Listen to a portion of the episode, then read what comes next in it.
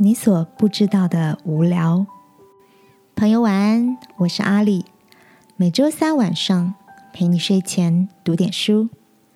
你是否曾经在无聊的时刻突发奇想，产生某个有趣的想法？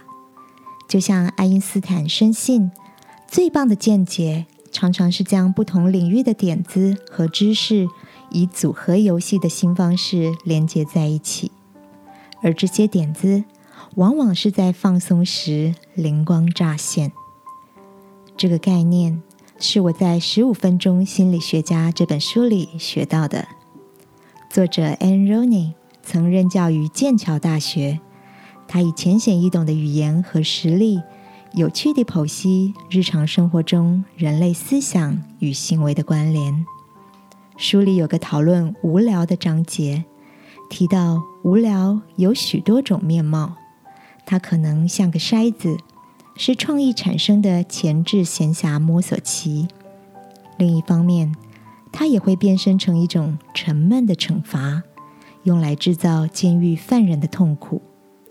更有哲学家将无聊定义成一种人生在世的焦虑，认为这种空洞只能透过给予生活的意义以及永恒不变的真理，例如神和信仰，才能填满。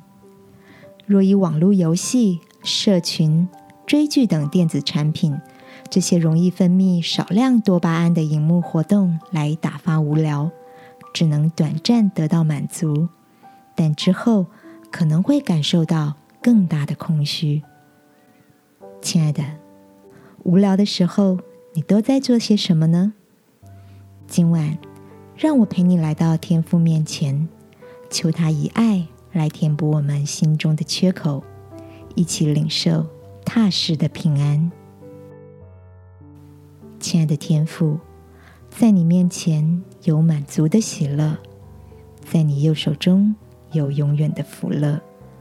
当我感受到心里空虚乏味时，求你将生命的道路指示我。祷告，奉耶稣基督的名，阿门。晚安，好好睡。祝福你，新的空洞被幸福装满。耶稣爱你，我也爱你。